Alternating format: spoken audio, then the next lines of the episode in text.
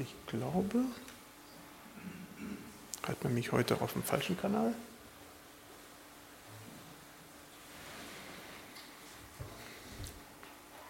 Technikhilfe kommt. Also,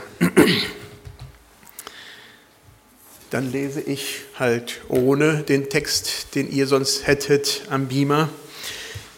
Johannes 5, die Verse 1 bis 9. Ah, habe ich es hinten nicht angeschlossen gehabt? oh, Feier.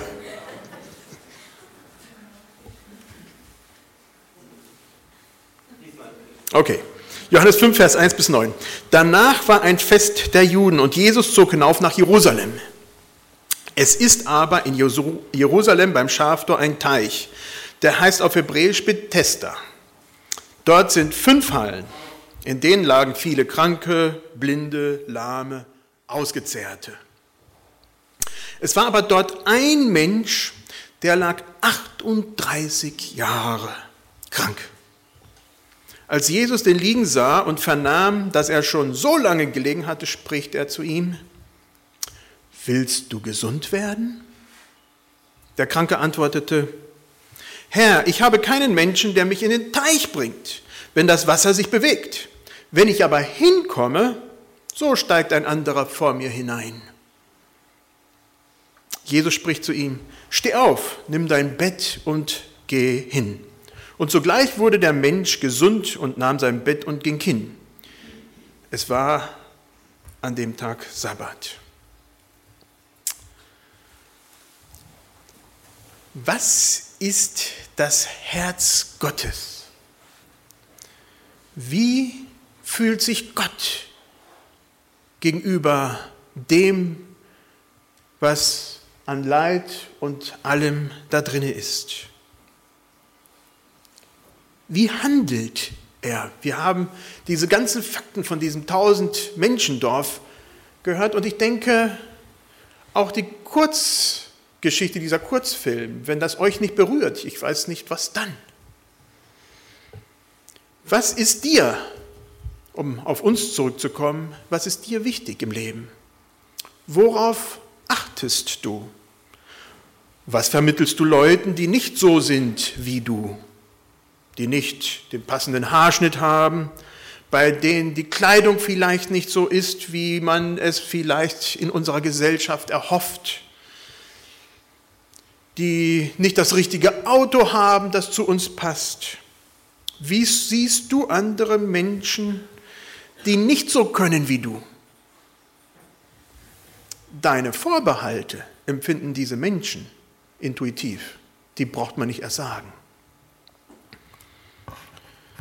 In der Psychologie heute war eine Studie von ein paar Monaten und da ging es darum, wie weit unser erster Eindruck, den wir von einem anderen Menschen haben, richtig ist oder täuscht. Und es war interessant, dass eigentlich der erste Eindruck fast immer richtig ist den ersten Eindruck, den wir haben, intuitiv, gefühlsmäßig von einer anderen Person, ist richtig. Außer einer Ausnahme. Kleidung kann übelst täuschen. Zieht man die Leute in einen Anzug an, macht man sie heraus, dann laufen die Leute reihenweise falsch. Interessant. Man sagt ja auch nicht umsonst, Kleider machen Leute. Aber was es zeigt, ist, dass man schon auf sehr vieles, auf sehr viele Signale des anderen äh, achtet, aber eins ist halt eben schon das, was man anzieht. Ich mache jetzt einen kleinen Sprung und wir kommen nachher dann irgendwann mal wieder zurück. Meine Schwester hatte in den USA unter anderem Kontakt mit einer Japanerin, die ist dann gläubig geworden während des Studiums in den USA. Das war oder ist die Arbeit meiner Schwester unter ausländischen Studenten. Und irgendwie dieser Glaube, den sie begann, driftete da so ein bisschen, dümpelte vor sich hin und fand da nicht so seine Erfüllung, bis dann auf einmal sie diesen klaren Ruf hörte in ihrem Herzen, ich habe einen Auftrag in Japan. Zurück zu meiner Heimat. Sie ging zurück zu ihrer Heimat, Japan, und wer weiß, was da passiert ist. Ich glaube alle. Ihr Haus durch das Tsunami weg und alles andere von vielen, vielen Menschen auch. Und sie sagt, hierher hat mich Gott gestellt. Jetzt für diese Situation, den Menschen zu helfen, dafür bin ich geboren. Wo andere sagen würden, sie ist verrückt, sie hat alles verloren, alles kaputt. Und sie sagt, hier sind so viele Menschen, die haben alles verloren. Die haben keine Hoffnung. Ich habe Hoffnung, ich habe alles verloren, aber ich habe Hoffnung. Die Menschen haben keine Hoffnung. Dafür bin ich geboren.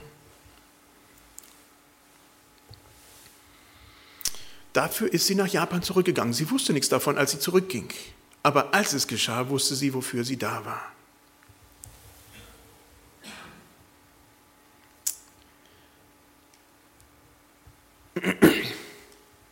So, jetzt will mein Gerät auch nicht weiter. Doch. Abgeschoben. Kranke, Blinde, Lahme, Ausgezehrte. Also das ist ein ganz schönes Bild von einer Gesellschaft. Noch nie hat man sich wirklich um diese Menschengruppe mit Elan und Freude gekümmert. Einzelne Menschen, ja, die haben sehr wohl das wahrgenommen, dieses Anliegen.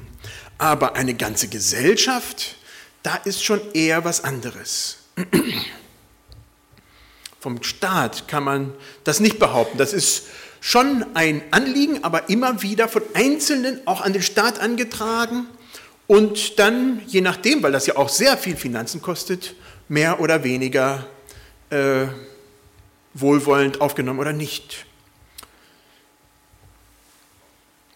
Um ca. 1850 stand ein Mann in Deutschland auf, dem dieses ein Anliegen war. Ein Mann, der als adeliger Junge aufgewachsen war, mit Friedrich, den späteren Friedrich III., den Kaiser, gespielt hat. Und diesem Mann war das ein Anliegen.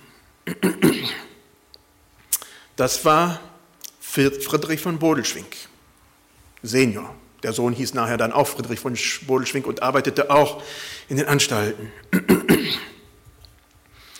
Dieser Friedrich von Bodelschwing war ein ganz besonderer Mann. Auf dem Montmartre, ich weiß nicht, ob jemand, dass es ein Begriff ist, das ist Paris und nicht gerade die Ecke, wo man sich unbedingt rumtreiben sollte, ja, baute er in seinen frühen Jahren eine Kirche und eine Schule auf. Und dann 1872 wurde er Leiter von der gegründeten evangelischen Heil- und Pflegeanstalt für Epileptische bei Bielefeld, heute bekannt als Bethel als üblicher Name. In dieser Zeit nahm er sich der Brüder der Landstraße an. Heute würde man sagen Straßenpenner. Damals hießen sie Brüder der Landstraße. Ja. Und er gab ihnen Arbeit. Es war ihm ein Anliegen. Er gründete die erste Bausparkasse. Sie hieß damals Bausparkasse für jedermann. Es sollte jeder die Möglichkeit haben, ja weiterzukommen und sich ein kleines Häusle zu bauen und ja gut zu leben. Er gründete Sammlungen für Arme, gründete Hospize und er dachte den Gedanken der Altkleidersammlung, heute noch von uns gebraucht. Also durchaus Gedanken, die bis heute in unserer Realität Wirkung zeigen. Ein Mann, dem das ein Anliegen war. Und warum war es ihm ein Anliegen? Ich möchte mal behaupten, weil er Gott fürchtete. Er hatte Theologie studiert und das war ihm ein großes Anliegen in seinem Herzen weil ihm solche Geschichten wie dieser Lahme, der von Jesus geheilt wurde, nicht egal waren, sondern weil er sagte, das muss bei uns in unserem Leben gelebt werden. Und damals unsere Gesellschaft, unsere deutsche Gesellschaft, viel, viel, viel weniger sich um diese Ausgestoßenen gekümmert hat. Dieser Gedanke kam erst in der neueren Zeit. Menschen brauchen Hilfe. In allen Ländern leben bis heute Menschen, die Hilfe brauchen. Diese Leute leben fast immer in Slums oder in Favelas oder wie diese Ecken immer heißen, auf Mülldeponien, in den verschiedenen Städten, weiß ich wo. Es sind Randbereiche, wo diese Menschen ihr Dasein fristen. In Deutschland gibt es, ich möchte mal sagen, dank dem Herrn nicht so viele davon. Es gibt sie auch und oftmals auch selbst ausgesuchte verschiedene Lebensgeschichten, oftmals auch durch Katastrophen, persönliche Katastrophen, hineingeschlitterte äh, Situationen. Äh, bei uns werden sie oftmals auch in Heimen versteckt, sodass man es nicht so wahrnimmt und äh, körperlich sehr gut aufgehoben, aber psychisch halt eben dann doch nicht. Abgeschoben.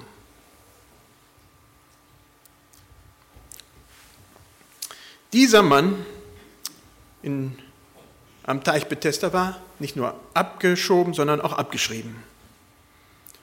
Zur Zeit von Jesus war es mit diesen armen Leuten nicht anders als heute in unserem globalen Dorf. Mitten in dieser Gesellschaft, tollen Gesellschaft der Abgeschnobenen, wo dieser Mann wohnte, am Teich Bethesda, gab es diesen einen Sonderfall. Ein Mann, Vielleicht so alt wie ich, schätze ich mal. Und davon 38 Jahre schon krank. Kann ich mir nicht vorstellen. Kann ich mir überhaupt nicht vorstellen. Mehr oder weniger sein ganzes Leben, zumindest sein ganzes Berufsleben, krank. Ich schätze mal, dass er nicht viel älter war, weil die Leute damals nicht viel älter wurden. 50, 60, wenn es hochkam.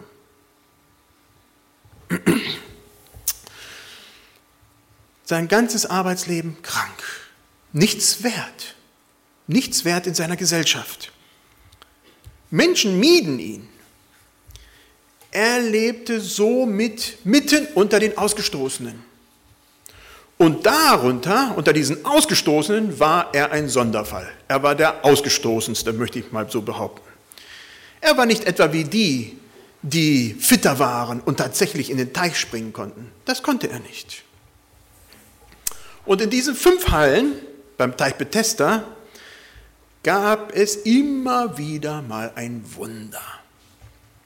Immer wieder in unregelmäßigen Abständen erschien ein Engel, kam ins Wasser und wurde erkennbar durch Wasser, das sich bewegte.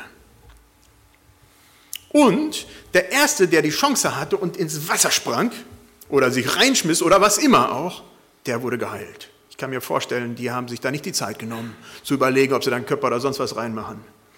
Rein. Und dieser eine Mann, keine Chance. Er gehörte eindeutig zu der Gruppe, die es nie schaffen würden. Nach 38 Jahren hatte dieser Mann die Hoffnung verloren. Es würde für ihn keine Heilung im Leben geben. Er war abgeschrieben, er war hoffnungslos. Und dann kommt Jesus und fragt ihn, willst du gesund werden? Willst du heil werden? Und dieser Mann sagt, was? Ich? Ich komme doch gar nicht ins Wasser. Er geht gar nicht auf die Frage ein. Für ihn war Gesundheit, ins Wasser zu gehen. Und das kam für ihn nicht in Frage. Seine einzige Hoffnung bestand darin, irgendeinmal zu sterben und dann würden seine Qualen aus sein. Dieser Mann hofft nicht auf Hilfe. Er hofft nicht mehr auf Heilung. Dieser Mann nimmt Jesus mit seiner Frage nach Heilung noch nicht mal ernst. Er ist ein Nichts. Seine Gesellschaft hat keinen Platz für ihn. Johann und Lydia Isaacs, die waren schon mal bei uns in der Gemeinde und sind mit dem DMMK, mit dem Deutschen Mennonitischen Missionskomitee im Senegal. Und in einem Dorf, das Johann regelmäßig befuhr, gab es einen behinderten Mann, Usman. Hier ist er.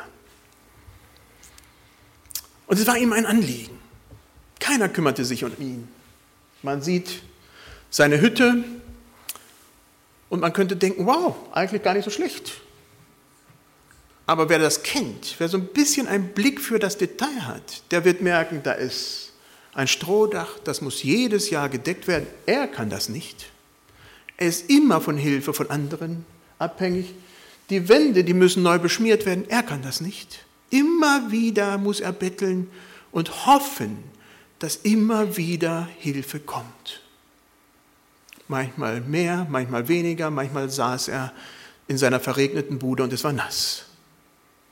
So wie bei vielen. Und da schrieb uns, äh, schrieb uns Johann und sagte, könnt ihr euch nicht vorstellen zu helfen? Und dann haben wir gesagt, okay, was kostet das Unterfangen? naja, 4100 Euro, eine Hütte, ein Haus. Für ihn mit Wellblechdach, hier wird es gebaut. Nichts Exotisches, das, was halt eben die anderen drumherum auch haben. Aber etwas, was er nicht reparieren muss, etwas, was dann bleibt. Und so kam Hoffnung für diesen Mann ins Leben. Und nicht nur für diesen Mann, sondern für das ganze Dorf, weil sie sagten, wer hilft so einem Mann? Das hat es noch nie gegeben. Kennt ihr das Wort? Das haben wir noch nie gemacht. Und das hat das Volk dort noch nie gemacht, sich um so einen Menschen zu kümmern. Und das wird fragen. Wieso kümmern sich die Christen um so einen Menschen? Wieso?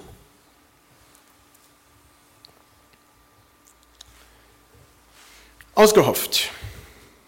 Christen gehen nach Japan, um dort zu helfen. Japanische Christen gehen dorthin.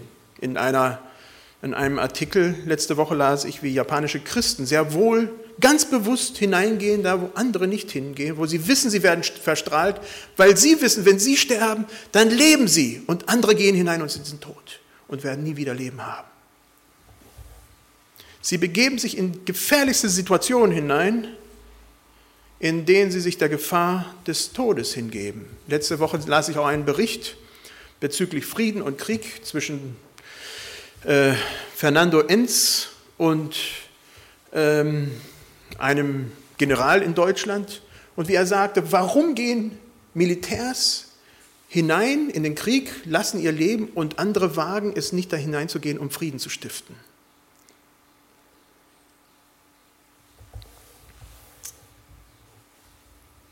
Im Senegal bekommt dieser hoffnungslose Behinderte neue Hoffnung. Ein ganzes Dorf bekommt Hoffnung. Jemand sieht ihn und sein Herz schlägt für ihn. Jemand achtet auf Not, sieht sie. In der Geschichte von Bethesda ist es Jesus, der diesen Mann, diesen abgeschriebenen, hoffnungslosen Mann sieht und ihn herauspickt und sagt, steh auf und geh.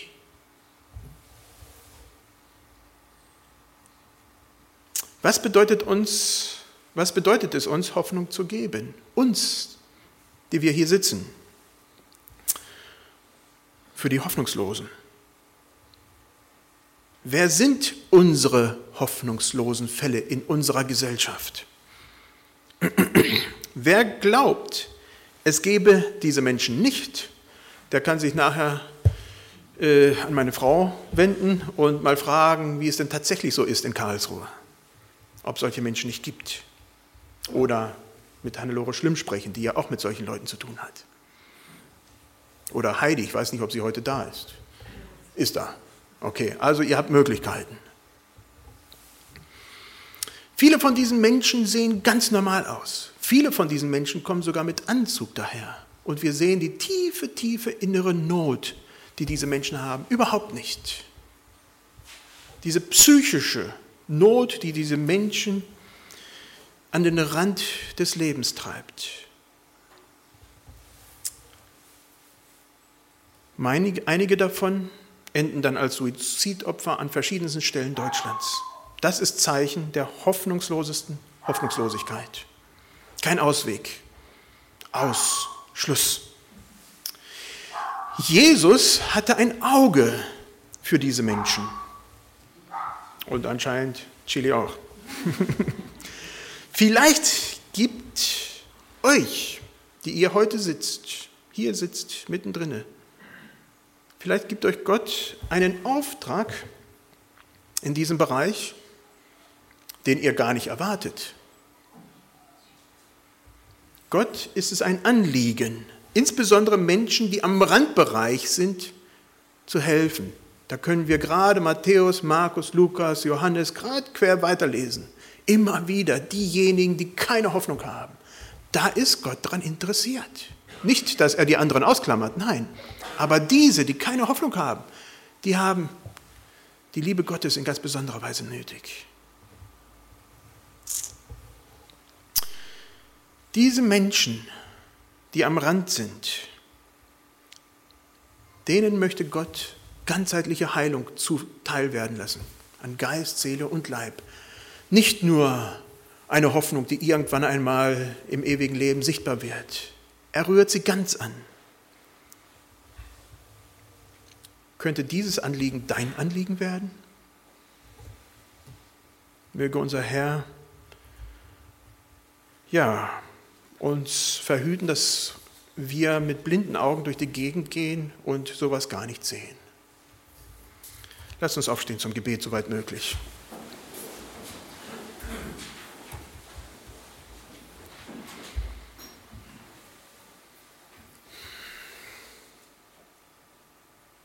Herr Jesus Christus, immer wieder hast du Menschen am Rande gesehen Immer wieder stolpern wir in der Bibel über diese Geschichten von überfallenen, kranken, armen Bettlern, die du berührst. Auch heute noch durch Menschen überall auf, diesen, auf dieser Welt. Und dafür danken wir dir. Aber Herr, wir wollen nicht nur das als irgendein Gespinst in unserem Hirn behalten, sondern wirklich sehen, was das für uns bedeutet, für uns ganz persönlich. Herr, wo gibst du uns, die wir hier sind, einen Auftrag? Wo sind unsere Menschen, die leiden und keine Hoffnung in ihrer Zukunft sehen? Schenk du da offene Augen, Ohren, ein offenes Herz. Amen.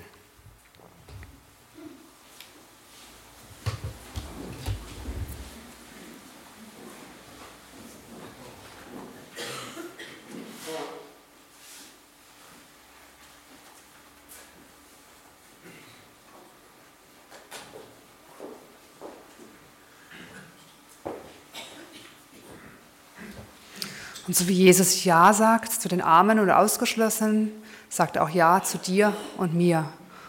Und wir wollen gemeinsam das nächste Lied singen, wenn der Daniel soweit ist überhaupt. Gerade.